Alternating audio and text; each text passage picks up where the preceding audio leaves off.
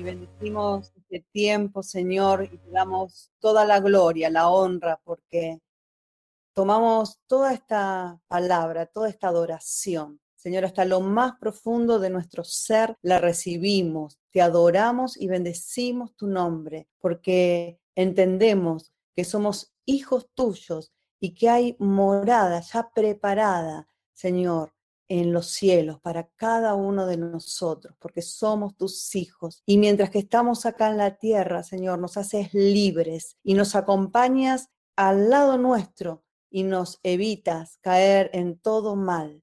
Gracias te damos, bendito Dios, porque cada día podemos avanzar, cada día podemos crecer, cada día recibimos tu palabra, así como en este momento la recibimos para seguir creciendo, para seguir fortaleciéndonos, para seguir aprendiendo a ser cada día mejores hijos tuyos y llegar a la estatura, Señor, por lo cual nos has creado y todo esto es para la gloria de tu nombre, Señor. Gracias te damos y te pedimos que tu Espíritu Santo en esta hora esté gobernando nuestras casas, esté tomando dominio de nuestras vidas, que toda distracción quede fuera en este momento para recibir tu palabra y para que tu palabra produzca todo por lo cual ha sido enviada. Gracias te damos, Señor. Amén y amén.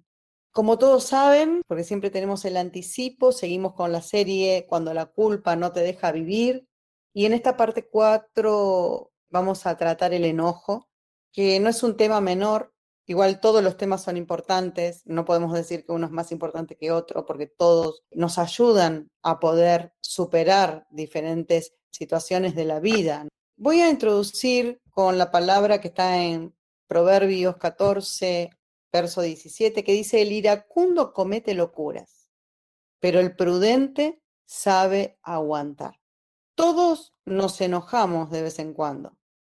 La ira puede manifestarse ante cualquier provocación donde es posible atacar verbal o físicamente a quienes nos molestan. Eso todos lo, evidenciamos cuando nos ocurra. Pero en este texto, en Proverbios, nos refiere a la persona que tiene tendencia a estar enojada, porque fíjense que no dice aquel que se enoja, comete locuras, dice el iracundo, o sea, la persona que está en una actitud permanentemente de ira, en una actitud permanentemente de enojo, todo lo enoja, todo lo la enoja, todo le produce malestar y no aguanta absolutamente nada. Se refiere a esa tendencia de la persona a estar enojada, mostrándonos que en cambio podemos actuar con prudencia ante esa situación de provocación y de esa manera convertirnos en personas que toleran o llevan con paciencia a alguien o algo molesto o desagradable. Esa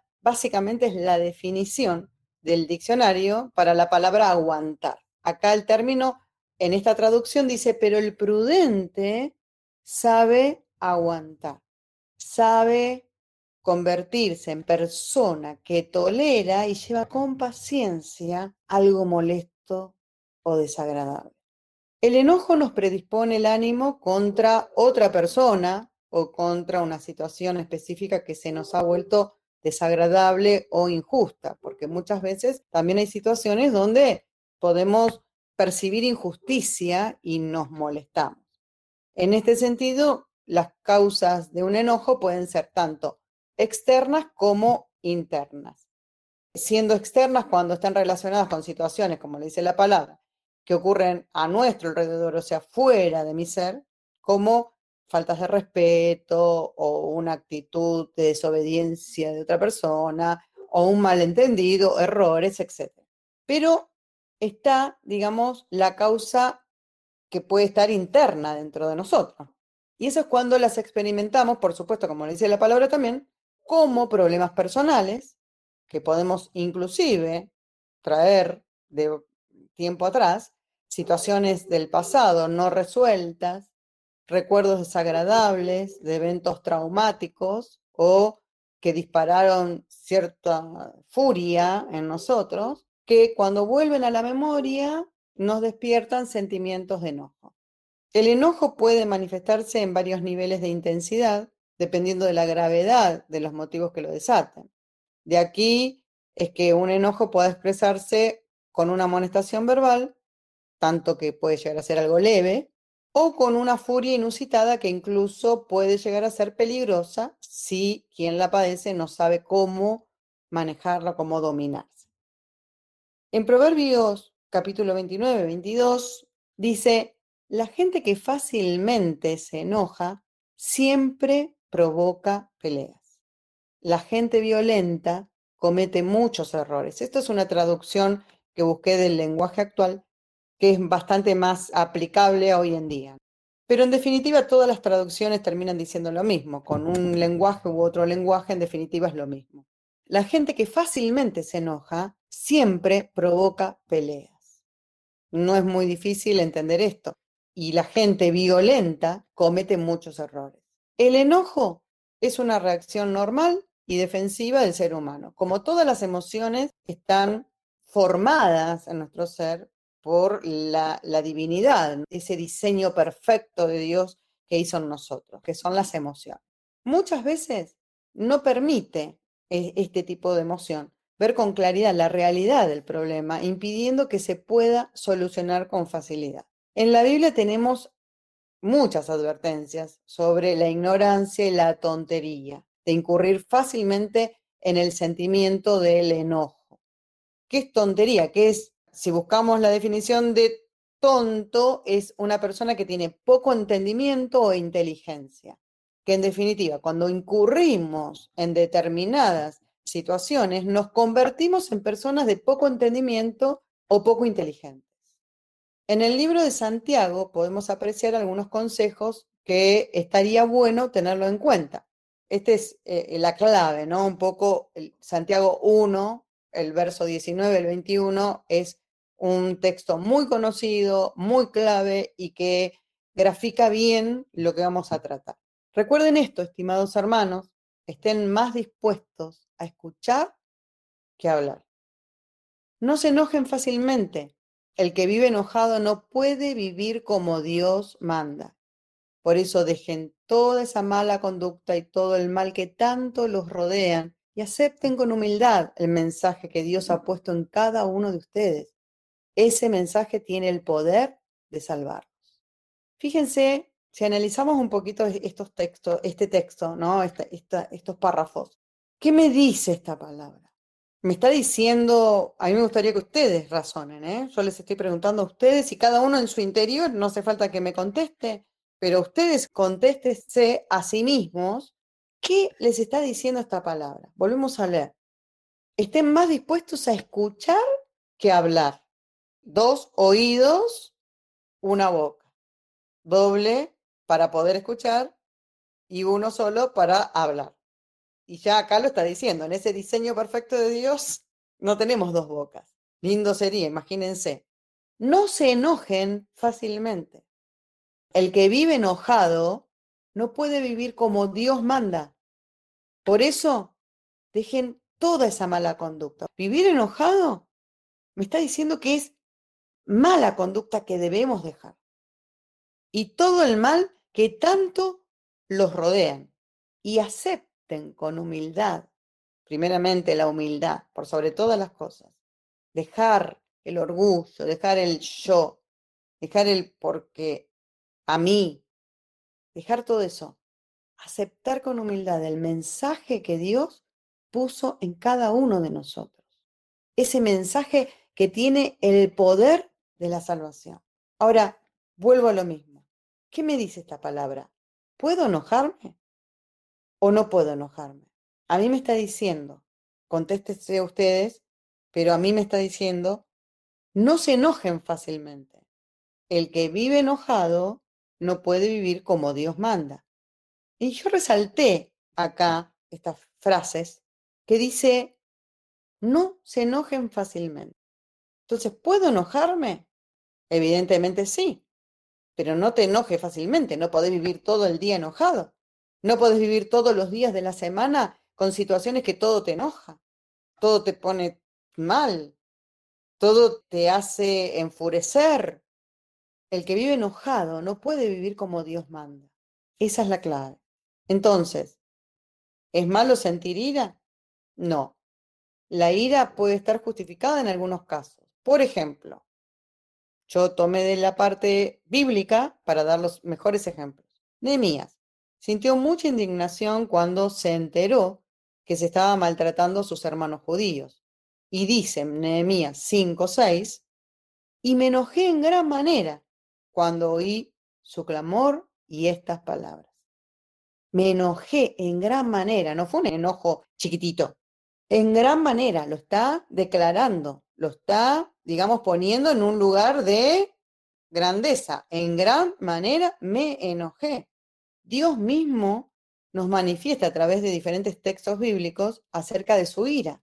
Por ejemplo, en el pasado, cuando sus siervos rompieron la promesa de adorarlo solo a él y empezaron a servir a dioses falsos, tenemos en jueces capítulo 2, verso 14, el furor del Señor se encendió contra Israel y los entregó en manos de asaltantes que los saqueaban. Los abandonó en manos de sus enemigos de alrededor y ellos no pudieron resistir más ante sus enemigos. Dios enojado, Dios enojado. Aún así, la ira no es una característica que domine la personalidad de Dios. Cuando Dios se enoja, siempre es por una razón justificada. En Éxodo 34:6 dice, pasando delante de él, proclamó, el Señor, el Señor, Dios clemente y compasivo, lento para la ira y grande en amor y fidelidad. En otras versiones dice, y grande misericordia. También un texto muy conocido. Dios clemente y compasivo, lento para enojarse y grande en misericordia, en amor, en fidelidad. Controla perfectamente su ira. En Isaías 48, 9 dice, por amor de mi nombre refreno mi furor, para alabanza mía lo reprimo, para no destruirte. Su enojo es un enojo justo, pero el enojo del hombre, la gran diferencia, sin la dirección del Espíritu de Dios, sin la dirección del Espíritu Santo, no lo es. Nosotros no podemos ser justos si no tenemos la dirección de parte de Dios. ¿En qué casos es malo sentir ira? Es malo sentir ira cuando no la podemos controlar, cuando no hay una razón justificada para enojarnos lo que sucede la mayoría de las veces con nosotros, ¿no? Humanos imperfectos. Y acá me detengo un poquito antes de ir a dos ejemplos, bíblicos, por supuesto. Es malo sentir ira cuando no la podemos controlar. Pero ¿saben qué? También hay iras y enojos que no, no son violentos, pasan desapercibidos. Hay personas que tienen por su carácter, porque no todo el mundo anda atropellando a todo el mundo, sino que algunas personas se cuidan con sus comportamientos, quieren ser razonables, pero en el fondo de su corazón tienen enojo. Quizá a la vista de los hombres parecen correctos, pero ¿qué importa la vista de los hombres si lo que importa es lo que Dios te ve?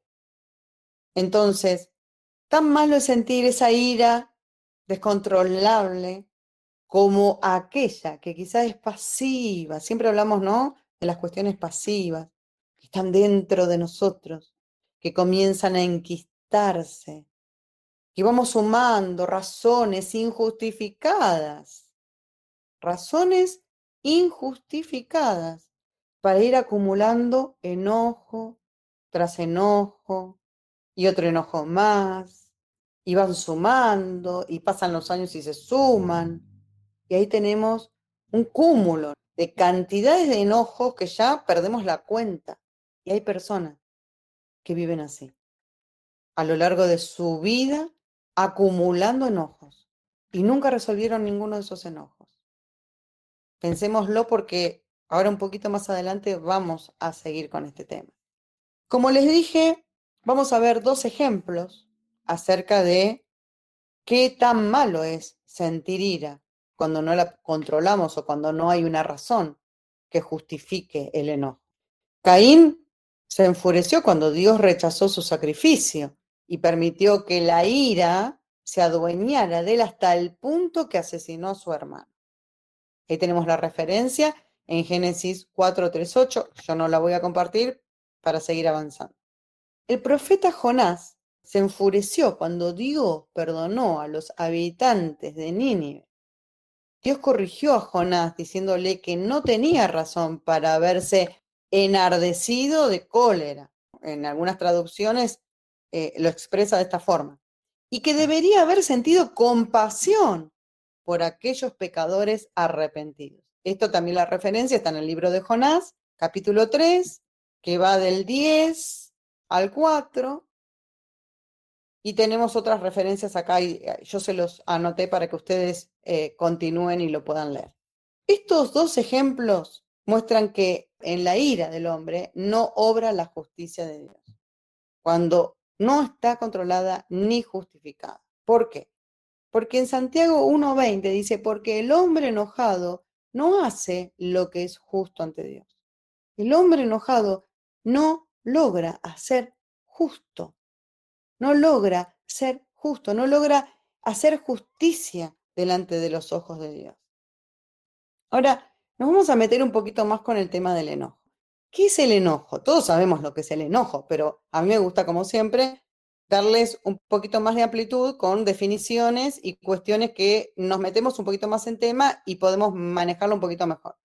El enojo es un estado emocional, como les dije, las emociones Dios las creó en nosotros, con una finalidad para darnos esta esencia tan maravillosa, el carácter, la forma de ser, así como somos seres humanos, dar esa, esa, esa vida, ¿no? Esa vida como en un momento se estaba hablando, ¿no? Un día más eh, de vida y, y poder tener dentro de todo nuestro ser completo, ¿no? Las tres áreas, cuerpo, alma y espíritu, y dentro del alma, ¿no? Las tres partes que es el intelecto, las emociones y la voluntad.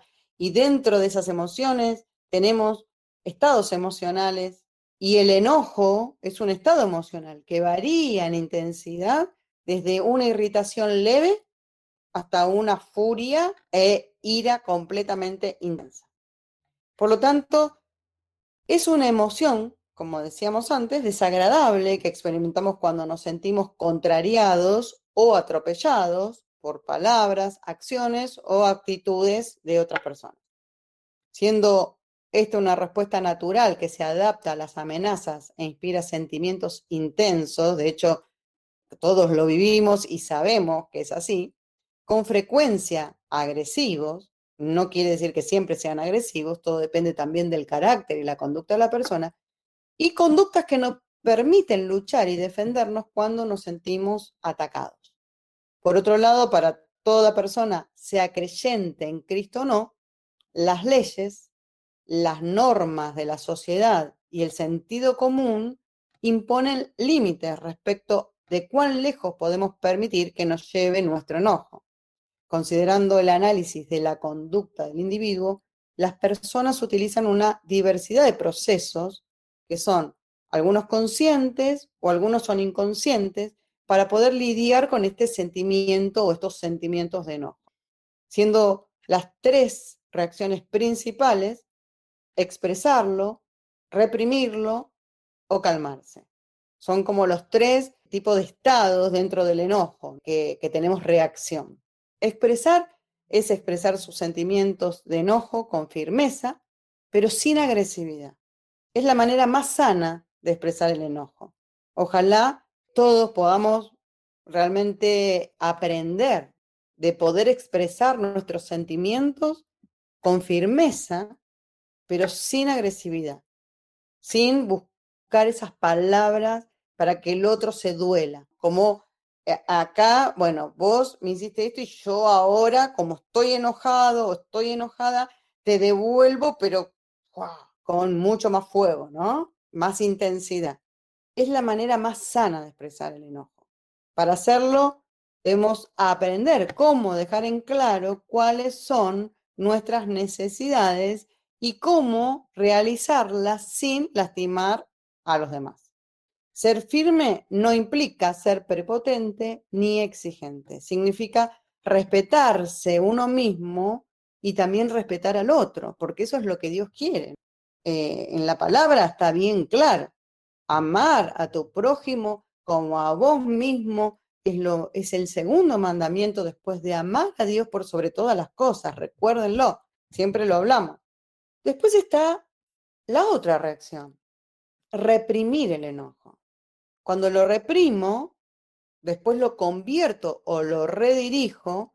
Esto sucede cuando una persona contiene el enojo, deja de pensar en, e, eso que lo pone mal, que lo, lo angustia, que lo desconcentra, digamos, de lo que tiene que hacer, y en cambio se concentra en hacer algo positivo, en hacer algo bueno. El objetivo es inhibir y reprimir el enojo y convertirlo en una conducta que sea más constructiva. El peligro en este tipo de respuesta es que no siempre se logra poder, digamos, hacerlo de una manera sana. Por eso la primera, que sería expresarlo con firmeza, pero sin agresividad y de una manera sana, es la mejor. Esto sucede cuando la persona contiene el enojo y como dije, deja de pensar en ello, se concentra en algo positivo, pero al inhibirlo y al reprimirlo, si logra convertirlo en una conducta más constructiva, vamos bien. Pero puede pasar que al no permitirse exteriorizar este enojo, puede quedarse dentro de lo que sería el fuero interno nuestro. Y como dije antes, cuando hice ese, ese parate ahí, antes de dar los ejemplos, sería el caso de estas personas que quizás reprimen el enojo para no exhibir su conducta que le parece que no está bien, entonces lo mantienen dentro de su foro interno y al quedar dentro, el enojo está, no lo pudiste sacar. Y esto te puede causar problemas como por ejemplo hipertensión, presión arterial elevada o depresión, para hay personas que entran en depresión, o incluso eh, puede generar otros problemas de salud que inclusive vamos a ver un poquito más adelante. Puede conducir a expresiones también de ira patológica que le llaman, como por ejemplo conducta pasiva-agresiva, que es como desquitarse. No sé si seguramente muchos conocen personas así, yo conozco personas que se desquitan con personas indirectamente sin decirles el motivo en lugar de hacerle frente, pero están ahí, ¿no? Como desquitándose en forma silenciosa o con una actitud cínica, una actitud hostil duradera en el tiempo. Eso es terrible, terrible porque daña a la persona que lo está sintiendo, pero también está dañando a un tercero ni amarte a vos ni amar a tu prójimo. ¿Qué es una actitud cínica? Es esa actitud de falsedad y desvergüenza descarada, es ese tipo de actitud. Las personas que están constantemente menospreciando a los demás, criticando todo, conocemos gente así, menospreciando a los otros, criticando todo, haciendo comentarios cínicos, no han aprendido a expresar el enojo de manera constructiva originándole otros problemas como la imposibilidad de establecer, además de los problemas de salud, establecer relaciones exitosas, las, eh, eh, relaciones interpersonales que puedan, que puedan crecer, que puedan avanzar, que puedan nutrirse. Son personas que a lo largo de su existencia no pueden mantener la amistad, no logran tener personas a su lado más que quizá los seres queridos, los, primeros que están alrededor suyo, porque obviamente son su familia, pero son personas que no tienen relaciones duraderas. Estas son el tipo de personas que reprimen el enojo, lo que hablaba primeramente hace un momentito atrás. Y después la otra reacción es calmarse interiormente. Esto significa no solo controlar la conducta externa, sino también controlar las respuestas internas siguiendo los pasos para reducir ritmo cardíaco, que es lo que mm, hablamos que justamente trae problemas, calmarse, dejar que los sentimientos pasen, ¿no? ese tipo de personas que dicen, bueno, me trato de calmar, dejo pasar la situación, quizá no lo resuelven, pero tratan de controlarse, controlar su conducta externa y también controlar su conducta interna. Ahora, mi pregunta es, ¿sabías que la ira, seguramente ahora con todo lo que te vengo diciendo, me vas a decir sí, ¿sabías que la ira, además de impactar en, las personas que nos rodean, también repercute de forma negativa en nuestro organismo, nuestro, cuerpo? Cuando no, no manejamos correctamente estas emociones, como por ejemplo la ira, el enojo, estamos hablando de esto hoy, obviamente que en las otras partes de la serie hemos hablado de otros temas que también producen problemas de salud. Pero hoy nos toca hablar del enojo, que es muy cotidiano, muy de todos los días, muy de que todo el mundo lo puede vivir. A lo mejor depresión no, no, no le afecta a todo el mundo, pero el enojo le afecta a todo el mundo. Cuando uno no puede manejar correctamente este tipo de emoción, no solo que afecta a las relaciones sociales y personales, como dije, sino que además generan consecuencias nocivas para la salud, como por ejemplo, además de otras emociones, ¿no? Pero cuando experimentamos un sentimiento de enojo, este viene acompañado por cambios a nivel psicológico y biológico. Es decir, parámetros como nuestra frecuencia cardíaca o la presión arterial aumentan, así como el nivel de segregación de ciertas hormonas como la adrenalina y la noradrenalina, que también la hemos visto en otros tipos de emociones, también juegan un papel importante. Gracias a la adrenalina y a la noradrenalina, una persona puede responder a una amenaza o a una situación de estrés extremo. El sistema cardiovascular se acelera, se liberan las reservas de energía y se entra en un estado de alerta. El exceso o la falta de las hormonas del estrés pueden provocar problemas de salud. ¿Qué es lo que pasa cuando nos enojamos seguido? No estoy hablando de algo eventual. Estoy hablando de esas personas que viven todo el día en un estado de enojo, de furia, de descontrol. O, como dije antes, quizá no tienen situaciones de enojo exteriorizado, pero va por dentro. El enojo va por dentro, como diría un dicho, la procesión va por dentro. Y esa procesión que va por dentro pone también al cuerpo en un estado de alerta y el exceso de ese tipo de hormonas provocan problemas de salud. La ira o la agresividad en una persona repercute directamente en el funcionamiento de su corazón por eso también se considera que el estrés está fuertemente ligado a enfermedades cardiovasculares, porque todo esto, ese estado de alerta constante, termina poniendo en un estado de estrés a la persona. Estos son algunos de los efectos del enojo en nuestro organismo y yo lo quiero destacar porque me ha tocado años anteriores hablar un poco sobre este tema no así como lo estoy ministrando ahora, pero cuando yo hablé con personas que estaban mal de salud porque se enojaban, porque tenían problemas, porque que el trabajo, que la situación, que la familia y qué sé yo, un montón de cosas que todo el mundo, por supuesto, lidiamos con todo esto. Cuando yo les mandé una lámina que voy a pedir ahora si la pueden mostrar, se quedaron asombrados porque no, no sabían que todo esto se podía producir dentro del organismo cuando nos enojamos. Vivimos a veces de una manera que no nos damos cuenta, no nos damos cuenta que nuestro organismo es perfecto, es una maquinita perfecta que Dios creó con tanto amor, con tanto diseño, con tanta perfección, en todas las, eh, todo minuciosamente programado, perfecto. Respiramos, pensamos, todas las funciones de nuestro organismo, nos movemos, lo motriz, lo cognitivo, todo tan perfecto, tiene tantas facetas que es imposible llegar a comprender en nuestra mente, aún sabiendo, aún, gente que es científica, pero así todo, podemos llegar a comprender que muchas veces estamos dañando aquello que Dios creó. Y Dios lo que menos quiere es que nosotros estropeemos su diseño. Lo que menos quiere es que nosotros hagamos así, ¿no? Y rompamos nuestro cuerpo, nuestras funciones, nuestro organismo.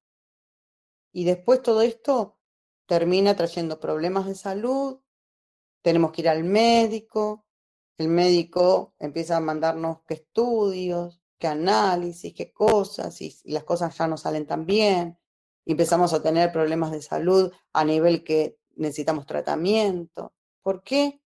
Porque normalmente eh, hacemos algo que no está correcto. Por lo general es porque hacemos algo que no está correcto. Entonces, revisemos si estamos en esta situación o si estamos ahí, ¿no? Como quien dice, a medio camino y digo, uy, puedo rectificar. Bueno, rectifiquemos, rectifiquemos, porque lo que Dios quiere es que cuides lo que Él te dio. Él te dio un cuerpo precioso, una salud preciosa, no la destruyas.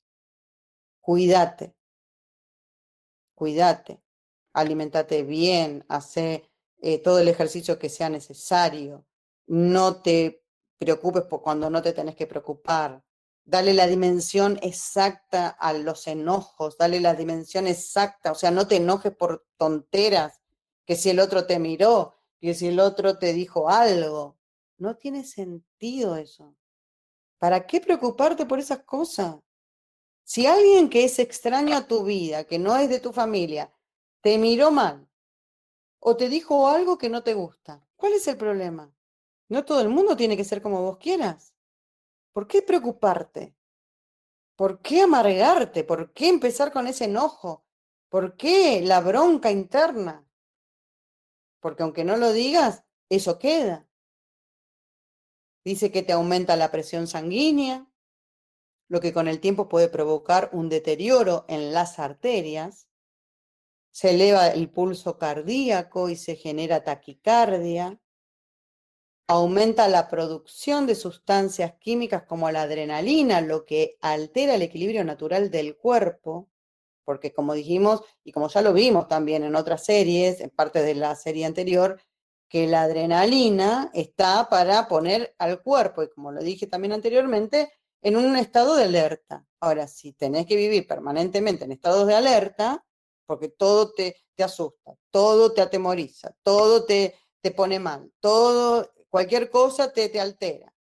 Entonces, estás en un estado que no es el equilibrio natural del cuerpo, todo lo contrario. Se desequilibra el sistema inmunológico provocando también contracturas, dolores musculares y dolores de cabeza. Se acelera la respiración. Vieron que cuando uno está como así, ¿no? como tenso, se pone nervioso, o si pega un grito y, entra en una discusión, como que se te acelera la respiración, provocando que el corazón bombee con más intensidad. Ahora, ¿todo eso ustedes creen que es normal forzar la máquina todo el tiempo? O sea, está todo bien una vez, ¿no? Pero por una vez nuestro cuerpo resiste terriblemente porque somos, como les dije, Dios nos creó perfectos. Aumenta el riesgo de padecer algunas enfermedades como gastritis, colitis, dermatitis, porque las enfermedades de la piel están muy vinculadas con todos estos procesos emocionales. Y acá les dejo la lámina que después la pueden compartir porque no está en el PDF, no, se incluyó. Por ahí las pueden compartir para que todos lo tengan y el que tenga ganas de tenerlo presente, que cada vez que se enoje, cada vez que se altere, cada vez que sufra por algo, sufrimiento como hablamos en, las semanas anteriores, es por causa del dolor y el dolor viene muchas veces porque viene, porque nos toca vivir, porque vivimos en este mundo, pero el problema es cuando nos sentimos dolidos por cosas que no valen la pena. Fíjense, provoca envejecimiento y dice que eleva hasta 3.000 veces los riesgos a la salud en esta lámina, ¿no? Por eso les digo, esta lámina está buena para que ustedes la tengan presente. Entonces la, tienen ahí y cuando les venga esa sensación de, oh, ¿Qué sucede al enojarme? Ahí está. Yo me tengo que cuidar. Tengo que cuidar mi cuerpo, el cuerpo que Dios me dio. Y después habla sobre todo lo contrario. Primero cambiar los hábitos. Y después habla, dice una nota importante, los momentos de felicidad, la risa, muchos saben esto, la risa, en especial manera el enamoramiento produce más micro reparadores y micro rejuvenecedores que mejoran el nivel de vida del ser humano. Esto es bastante conocido, pero está bueno que lo repasemos y que pensemos antes de entrar en una situación que no es bueno, por eso Dios no, eh, no la ve bien y por eso la palabra de Dios, como les compartí al principio, habla claramente de que no agrada a Dios y no es vivir conforme a Dios cuando vivimos en este estado. El enojo es falta de compasión y piedad. Y adicionalmente a esto, muestra falta de madurez, tanto emocional como espiritual. Si vivís enojado, volvemos a lo mismo, ¿eh? Y lo repito una y otra vez, acordate los estados de enojo. No es solamente la persona irascible que golpea las cosas y tira las cosas, que es violenta, no. Eso es una clase de enojo, que puede ser con agresividad o sin ella. Hay enojos que son silenciosos. Si tu enojo es silencioso, tené cuidado, porque es tan malo y dañino, inclusive para tu salud, como el otro. El enojo dice que falta de compasión y piedad. ¿Por qué? Porque si te estás enojando con alguien porque te miró mal, porque te dijo algo incorrecto, no estás poniéndote en el lugar de esa persona. No la mirás con compasión y con piedad. Y además, esto dice que además muestra falta de madurez, tanto emocionalmente como espiritualmente. O sea, no estás maduro o madura, ni en lo emocional, ni siquiera en lo espiritual. El enojo demuestra que hay falta de misericordia y de comprensión hacia las demás personas, indicando además la existencia de orgullo, soberbia y falta de agradecimiento a Dios. ¿Por qué? Porque cuando yo me enojo, me hacen algo malo, estoy mostrando que no tengo misericordia, lo mismo que decíamos antes, falta de compasión, de piedad, de misericordia de comprensión hacia las demás personas, y me pongo en una postura de perfectito o de perfectita. ¿Por qué me tuvo que hacer esto? Entonces ahí ya hay orgullo, hay soberbia. Y si entra a jugar el orgullo y la soberbia en mí, realmente ni siquiera soy agradecido ni agradecida a Dios por lo que Él hace en mi vida cada día, por él tener la misericordia que tiene conmigo cada día, porque soy pecador. Todos somos pecadores, todos cometemos errores. Y Dios tiene misericordia todos los días de mi vida. Y nos hizo libres y nos hizo completamente libres del pecado a través de Jesucristo. Y nos dio a su Hijo que vino a morir y a derramar su sangre por cada uno de nosotros y nosotros no estamos, eh, estamos faltando a ese agradecimiento de semejante sacrificio, máximo sacrificio que se conoce desde el universo. La compasión, ¿qué es la compasión? Es un sentimiento humano que se manifiesta desde el contacto y la comprensión del sufrimiento del otro ser. Esa es la compasión es más intensa que la empatía. ¿Vieron cuántas veces se habla de empatía? Que hoy está muy de moda. Hay palabras que se pusieron de moda en este siglo, ¿no? En mi siglo pasado, cuando yo me crié, no existían, pero, o no eran corrientes, ¿no? Pero la compasión es más intensa que la empatía. La compasión es la percepción y la compenetración en el sufrimiento del otro y es el deseo y la acción de aliviar, de reducir o eliminar por completo la situación dolorosa de la otra persona. Esa es la compasión. Ahora yo te pregunto, hoy te pregunto, Y a mí me gustaría que, como siempre les pido, que como tienen seguramente su libreta de anotaciones, a mí me gustaría que en la medida que les vaya apareciendo a su mente con todo lo que les estoy hablando, y como digo, es palabra de Dios, porque sé que el Espíritu Santo está guiando estas palabras. Yo les pido que a medida que ustedes reciban en su mente el nombre de alguna persona que, que a ustedes les trajo enojo y que quizá, no importa si, si la perdonaron o no la perdonaron, que les trajo enojo en algún momento, que vayan anotándolo, que vayan anotando. Ahora, vamos a hacer después un ejercicio. Yo quiero que ustedes vayan haciendo un ejercicio, no lo vamos a hacer ahora, pero quiero que lo tengan en cuenta. Si la compasión es un sentimiento, o sea, es una emoción humana, que Dios también creó en nosotros, que se manifiesta desde el contacto y la comprensión del sufrimiento de otra persona, mucho más intensa que la empatía, porque la empatía es, ¿no? Sentir aquello que el otro está sintiendo, pero esto es mucho más intenso, porque la compasión es la percepción y la compenetración en el sufrimiento del otro. Y el deseo, además, el deseo y la acción no solamente el deseo, la acción, o sea, acciono en aliviar, en reducir o eliminar por completo una situación dolorosa de la otra persona. Entonces ahí, primeramente yo quisiera que vayas anotando, en la medida que te vayan llegando los nombres, que vayas anotando los nombres de las personas que te produjeron enojo.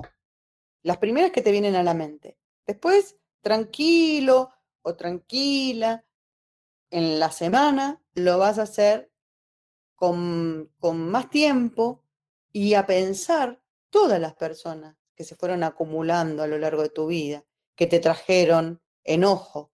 Por supuesto que van a ser las personas más significativas, las personas que te causaron un enojo grande, ¿no?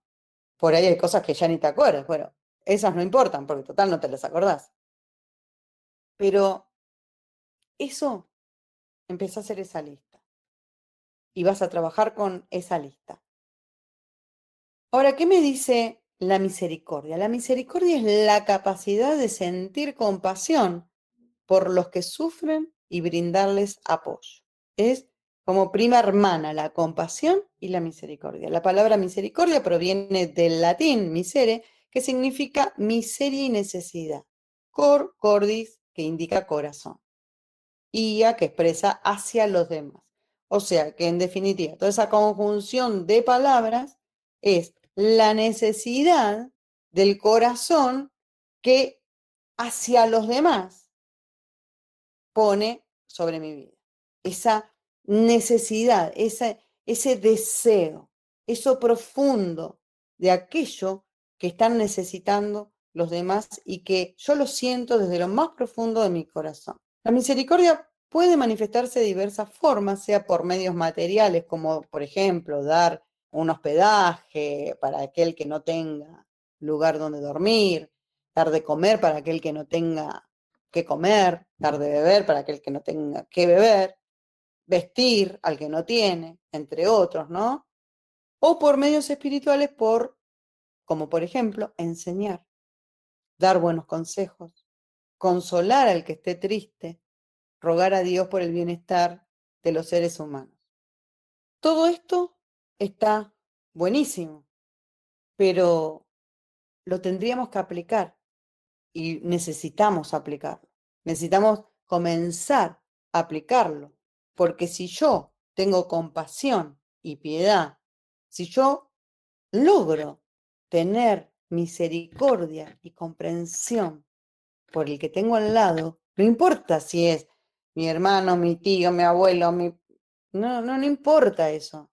O sea, puede ser mi familiar más directo, ¿no? Mi esposo, mi esposa, mis hijos. O puede ser un familiar lejano, o puede ser mi vecino. ¿Qué tal con el enojo? ¿Cómo lo estás manejando? ¿Cómo estás manejando el enojo? Porque a mí me dice esta palabra que el enojo es falta de compasión. El enojo es falta de piedad.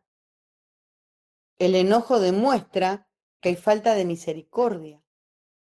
El enojo demuestra que hay falta de comprensión. Y necesitamos comenzar un tiempo donde podamos, podamos trabajar con todo esto. ¿Para qué? Para tener estos atributos que son de Dios. ¿Qué podemos hacer para controlar el enojo, para controlar la ira? Bueno, primero, reconocer que el enojo o la ira incontrolable es una debilidad. Porque hay personas que muchas veces creen que dar rienda suelta a su ira es una muestra de fortaleza. Y nada más lejos que la verdad, ¿no?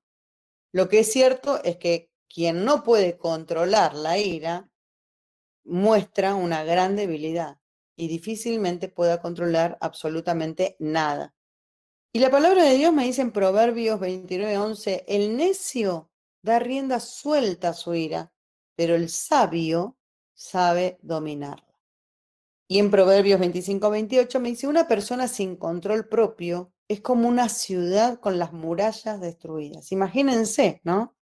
Una ciudad con las murallas destruidas. Viene el enemigo y te destruye directamente, te hace polvo, desapareces. Así es una persona que no puede controlar que no puede controlarse. En cambio, cuando nos esforzamos por controlar el enojo, demostramos realmente auténtica fortaleza y discernimiento. Quizá te cueste, por supuesto. O sea, no es fácil. No estamos hablando que es algo sencillo. Pero dice la palabra en Proverbios 14, 29 que el que controla su enojo es muy inteligente. Muy inteligente. Y el que se enoja fácilmente es un necio. ¿Cómo estás vos? Analizando tus enojos. ¿Cómo estás? Pero, a ver, a mí me gustaría que en lo, íntimo cada uno esté siendo sincero. Sincero quiere decir, está bien, no tengo un enojo con ira, con gritos, con violencia, con o sí, o a lo mejor voy manejando en la calle y se me atraviesa uno y... ¡ah! ¿No? ¿Cómo está tu enojo? Pero si es ese enojo que hablé antes, ese enojo que reprimís, ese enojo que te hace ver bien delante de la gente, pero no delante de Dios, Dios ve todo, conoce, como digo siempre, hasta los cabellos que se caen de nuestra cabeza todos los días. Yo no puedo contar mis, pelos cuando me levanto, cuando me peino, cuando me lavo el pelo. No los puedo contar porque sería imposible. Pero Dios sí, dice la palabra. ¿eh? Yo lo creo porque la palabra dice eso. O sea, Dios te dice que Él tiene contados los cabellos de tu cabeza. ¿Cómo vas a creer que te vas a ocultar? Que vas a ocultar ese enojo que venís trayendo de una persona que te dijo algo que no te gustó. Por ejemplo, que ni siquiera conoces, a lo mejor no la viste nunca más en tu vida, pero te quedó grabado en la cabeza y durante años seguís diciendo porque esa persona me dijo tal cosa. ¿Y qué importa si ya ni siquiera ni, ni pertenece ni ni siquiera es vecina tuya? Ni ni siquiera es, no sé, compañera del colegio o de la universidad, o del trabajo, porque a veces los trabajos son lugares donde hay muchas fricciones, ¿no? Es un lugar donde por lo general podemos llegar a tener este tipo de problemas. Pero a mí me dice la palabra que el que controla su enojo es muy inteligente. ¿Cómo estás vos ahí? ¿Lo controlás? Volvemos a lo mismo. Sé sincero con vos mismo.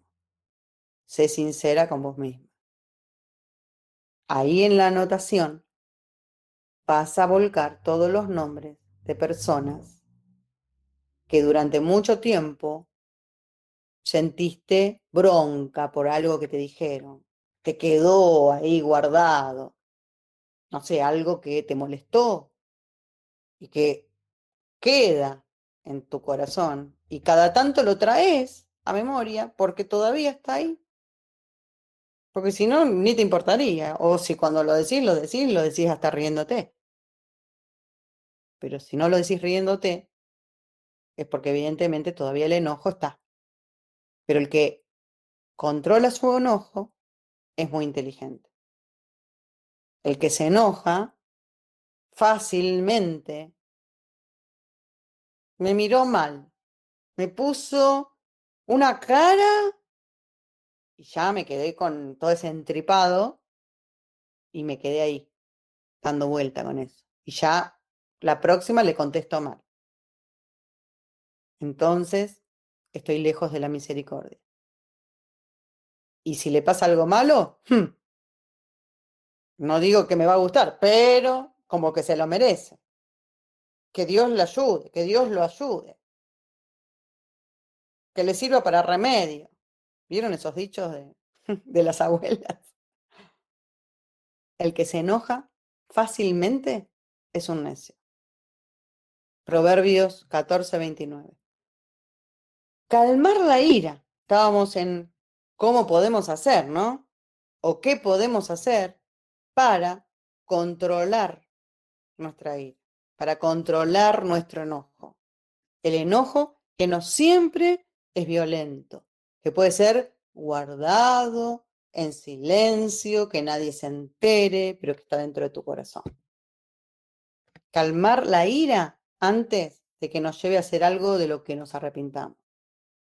Y la palabra me dice en Salmos 37, 8, refrena tu enojo, abandona la ira, no te irrites, pues esto conduce al mal. Controlate, abandona el enojo, no te irrites, no te, te levantes, ¿no? La pólvora, sino que tranquilo, porque todo eso te conduce para mal. Cuando nos sintamos enojados antes de acabar haciendo algo malo, tenemos la opción de calmarnos. ¿Por qué? Porque tenemos dominio propio. Los hijos de Dios tenemos dominio propio. Si no nos calmamos porque no queremos. Queremos seguir. Pensar antes de hablar y evitar actuar en forma instintiva. Pensar antes de hablar. Y dice en Santiago 3, que habla mucho, ¿no? Y lo seleccioné porque no podía dejar este tema sin Santiago 3, en versículo 6.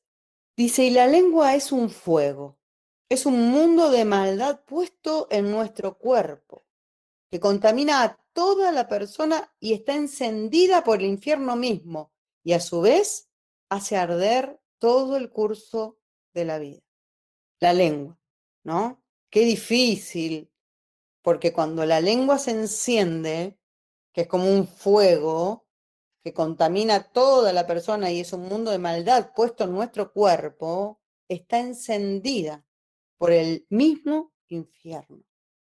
Cuando estamos así, entendamos que el infierno está provocando que nuestras palabras sean hirientes, sean de maldad, que no sean simplemente de firmeza, porque como dije anteriormente, una cosa es ser firme, establecer las diferencias, pero hablando correctamente, diciendo esto no puede ser así o no me gusta que sea así. Y otra cosa es ese fuego encendido que suelta dinamita y toda clase de que contamina y que lo único que se dicen son cosas malas, de las cuales después podemos arrepentirnos. Entonces, pensar antes de hablar para evitar actuar esa forma instintiva que muchas veces tenemos de salir a largar lo primero que se nos presenta en la mente. Irnos antes de que la ira estalle, si es posible, es lo ideal. En Proverbios 17, 14 me dice, iniciar una pelea es romper una represa. Vale más retirarse que comenzarla. Imagínense una represa. La represa ahí contiene, es un dique que contiene unas toneladas y toneladas de agua. Imagínense que dice la Biblia que iniciar una pelea es como romperla. Más vale andate antes de comenzar, porque lo que viene no va a ser bueno. Entonces, sabias palabras, sabios consejos. Cuando estés en esta situación, acordate, ponelo en práctica, porque es bueno para tu vida, para nuestras vidas. Es bueno, van a venir situaciones. De hecho, estamos en situaciones donde podemos tener toda clase de conflictos, de problemas, pero el tema es que toda esta palabra comience a darnos sabiduría para actuar de una manera diferente. Aunque está bien resolver las diferencias con los demás lo antes posible, por supuesto, es probable que tanto nosotros como la otra persona necesitemos calmarnos antes de hablar del asunto, porque tomar impulso y volver a iniciar una discusión, una pelea, tampoco es bueno. Pero hay un punto que es muy importante averiguar todos los hechos. Es prudente averiguar todos los hechos antes de llegar a una conclusión. Y acá a mí se me presentó la imagen de nuestro apóstol, porque para mí es el máximo ejemplo de la prudencia. Es una persona que antes de llegar a una conclusión, primero toma información de todo lo que puede para averiguar todos los hechos. Averigua todo antes de llegar a la conclusión. Y escucha con atención todos los detalles de un asunto para evitar su enojo sin razón. ¿Y qué me dice Proverbios 19:11? Que la perspicacia del hombre ciertamente retarda su enojo, su cólera. Y es hermosura de su parte pasar por alto la transgresión. En otras traducciones dice pasar por alto la ofensa. Es una hermosura. ¿Te hizo algo? no vale la pena. La vida es tan linda para vivirla bien que ¿para qué me voy a enojar? Es una hermosura pasar por alto esa ofensa. Ya está. Deja. Viví tu vida. Quinto, pedir a Dios paz mental a través de la oración la paz de Dios que sobrepasa todo entendimiento, guardará tu corazón y tu mente en Cristo Jesús. La paz de Dios que sobrepasa todo entendimiento. Pedir la paz a Dios a través de la oración. Esto está en Filipenses 4, 7. La oración es uno de los medios principales por los que recibimos al Espíritu Santo. Espíritu Santo que produce en nosotros cualidades como cuáles. En Gálatas 5, verso 22 y 23 nos dice, pero el fruto del Espíritu es amor, es gozo, es paz, es paciencia, benignidad, bondad, fe, mansedumbre, dominio propio. Contra tales cosas no hay ley. Por lo tanto, si nosotros acudimos al Espíritu Santo a través de la oración, si estamos en contacto con Dios a través de la oración, vamos a recibir todos estos frutos. Entonces, si yo tengo amor, voy a poder tener compasión, voy a poder tener misericordia, voy a ponerme en el lugar del otro. Si yo tengo gozo, ¿qué me va a importar lo que el otro me hizo? Si tengo paz, bueno, mucho más tengo paz, tengo, lo tengo todo, gozo y paz, ya está. ¿Qué me importa lo demás?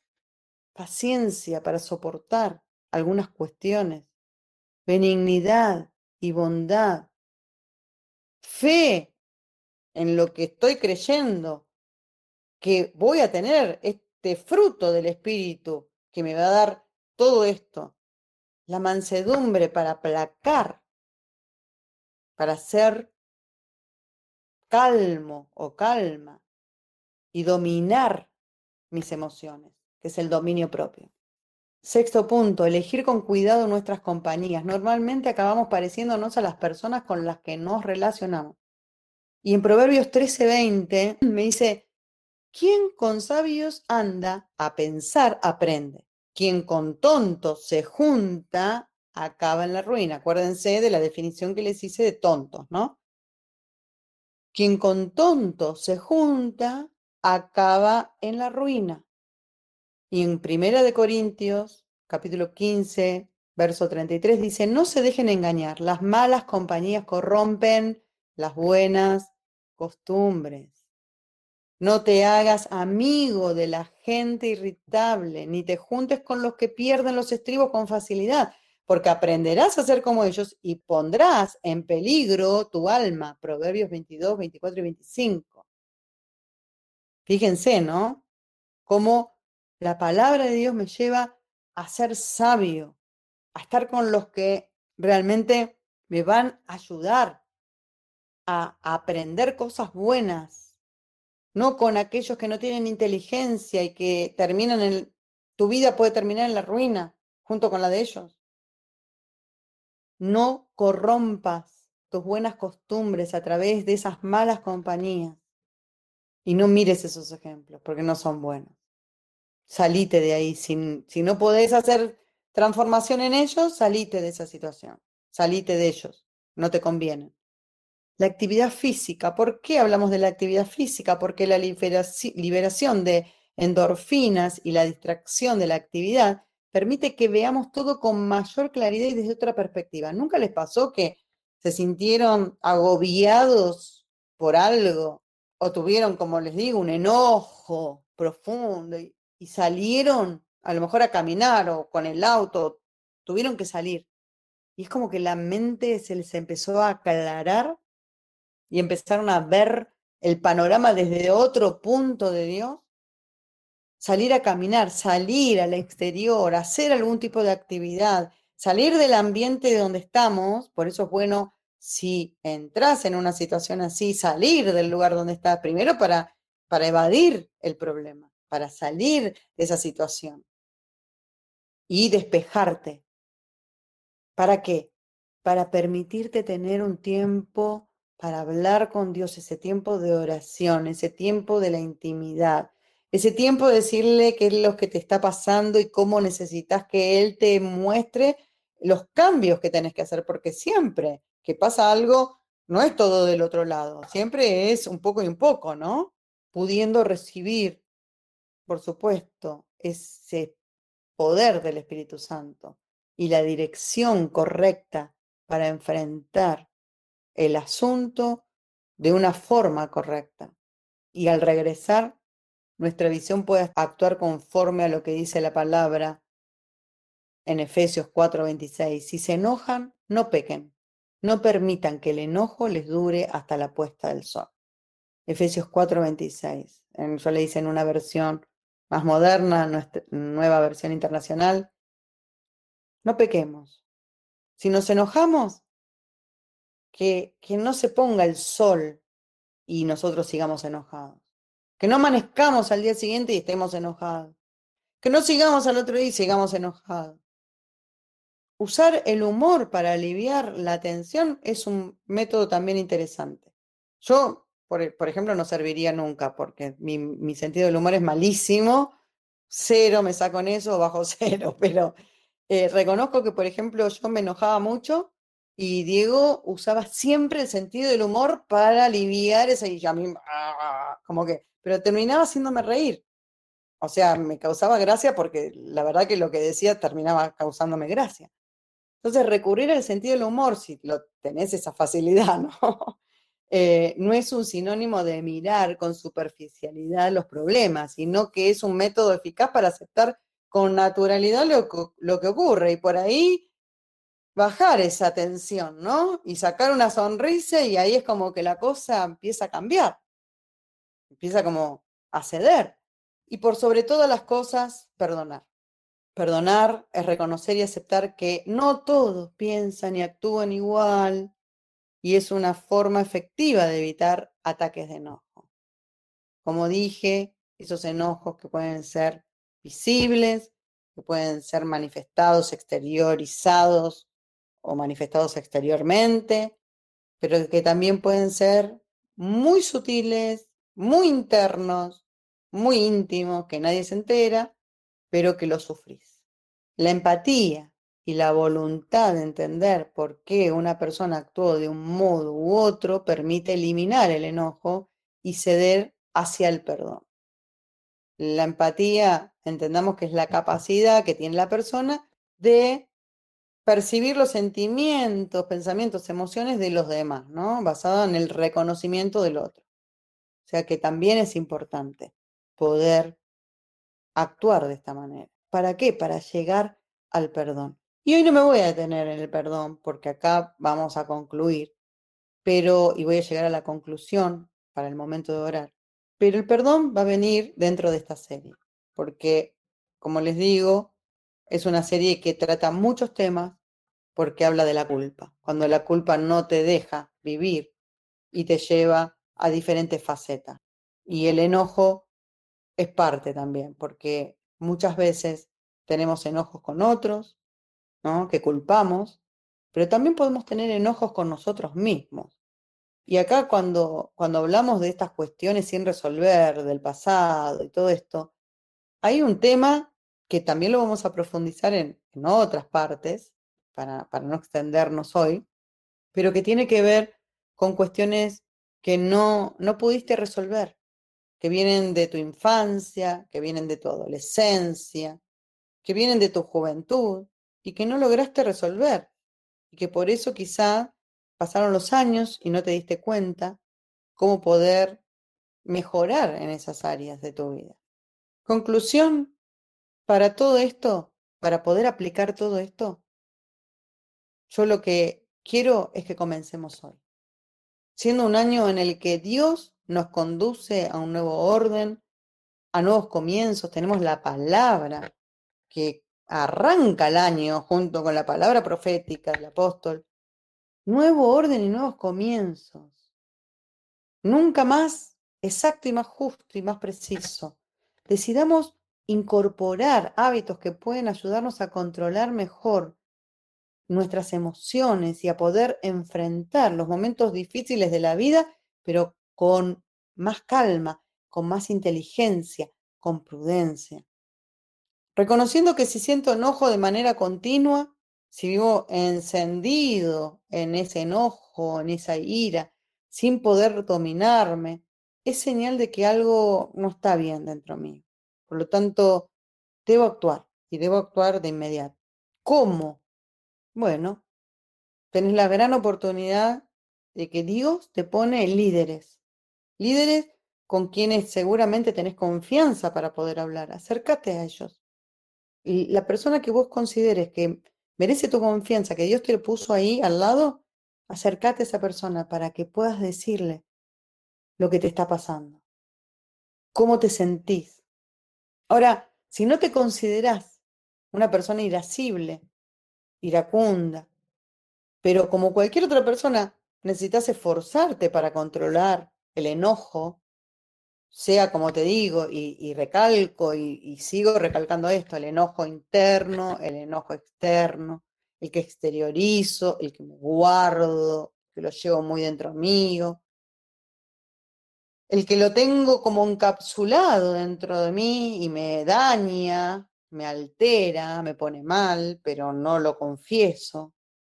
Tened siempre presente que demostramos fortaleza, auténtica fortaleza y discernimiento cuando logramos poder controlar el enojo. ¿Eso qué quiere decir? Que si algo te dijeron y normalmente reaccionas mal, o reaccionas tipo, no le voy a hablar más, listo, me aparto, no llamo más a esta persona, no, no me voy más a la casa, lo que sea. Listo. Deja eso. Volvé, volvé al camino que Dios quiere. El camino donde tenés compasión, tenés misericordia, entendés al otro. Algo que te lleva mucho más allá de sentir lo que siente el otro, sino que además lo querés ayudar, querés que salga de esa situación.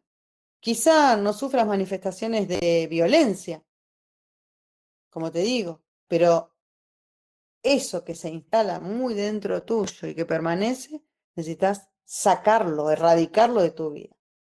Ya no más.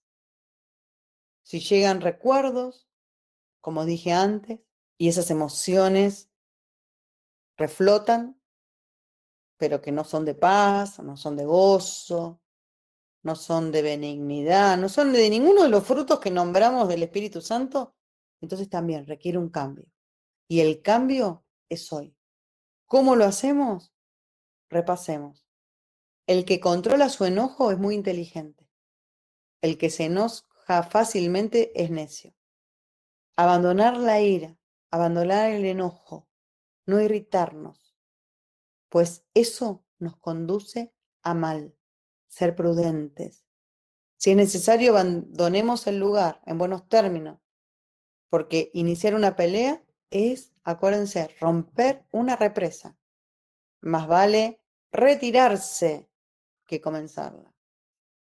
La prudencia, ser prudente, es una palabra que me estaba dando vuelta bastante últimamente, ¿no? Ser prudente. Es una cualidad que consiste en actuar o hablar con cuidado. Por eso les dije que lo vi a nuestro apóstol acá, ¿no? De forma justa y adecuada, con cautela, con moderación, con previsión y reflexión, con sensatez y con precaución para evitar posibles daños, dificultades, males e inconvenientes y respetar la vida, los sentimientos y las libertades de los demás. Esa es la definición de ser prudente. Miren qué, interesante, ¿no? La oración nos mantiene en un nivel diferente. La oración, el estar en contacto con Dios a través de su Espíritu Santo nos puede llevar a ser prudentes. A mí me encantaría llegar a esa meta. Qué lindo. Y pudiendo afrontar cualquier crisis, por dura que sea. Como vimos en la enseñanza para esta semana en los grupos bíblicos, debemos comprender que la oración no es una opción.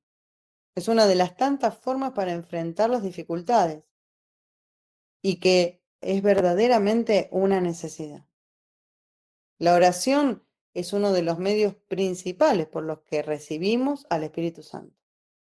Amor, gozo, paz, paciencia, benignidad, bondad, fe, mansedumbre, dominio propio.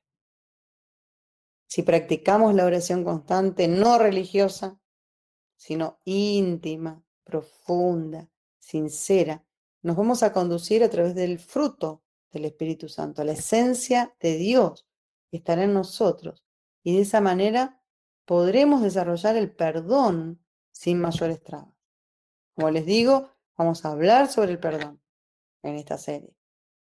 Y vamos a poder, además de desarrollar el perdón sin trabas, consagrarnos correctamente, lo que traerá santidad y como consecuencia la restitución en todas las áreas de nuestras vidas, que es lo que Dios nos está hablando en este tiempo, a través de la palabra profética.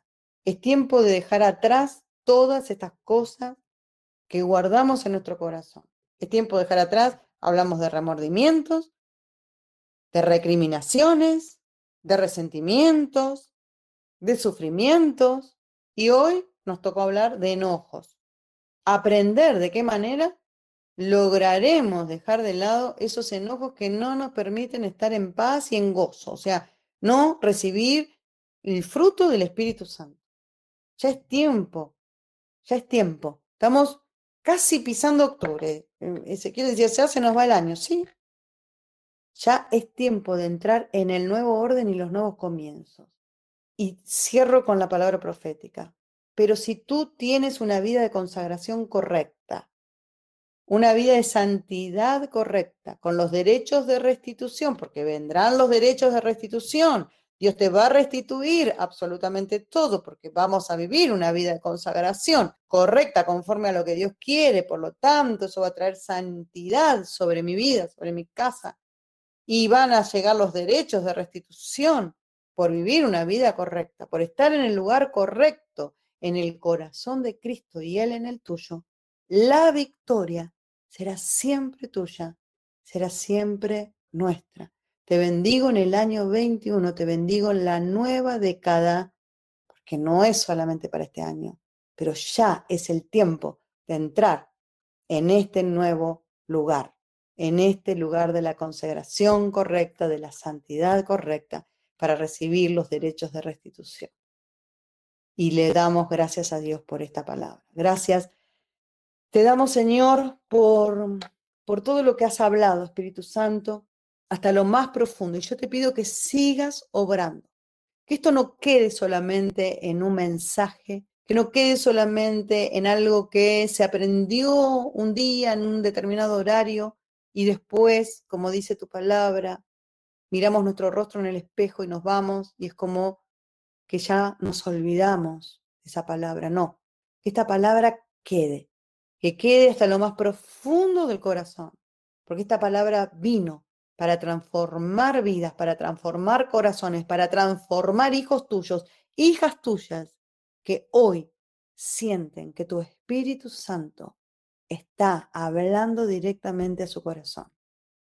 Reciben la convicción de pecado, de juicio y de justicia, Señor, que es a través de tu palabra, que viene directamente en cada uno de nosotros. Y la recibimos para seguir creciendo, para seguir avanzando en este año 21, el comienzo de una nueva década y todo será para la gloria de tu nombre, para que vos puedas vernos en crecimiento y en avance. Amén y amén. Gracias te damos. Bendito Dios.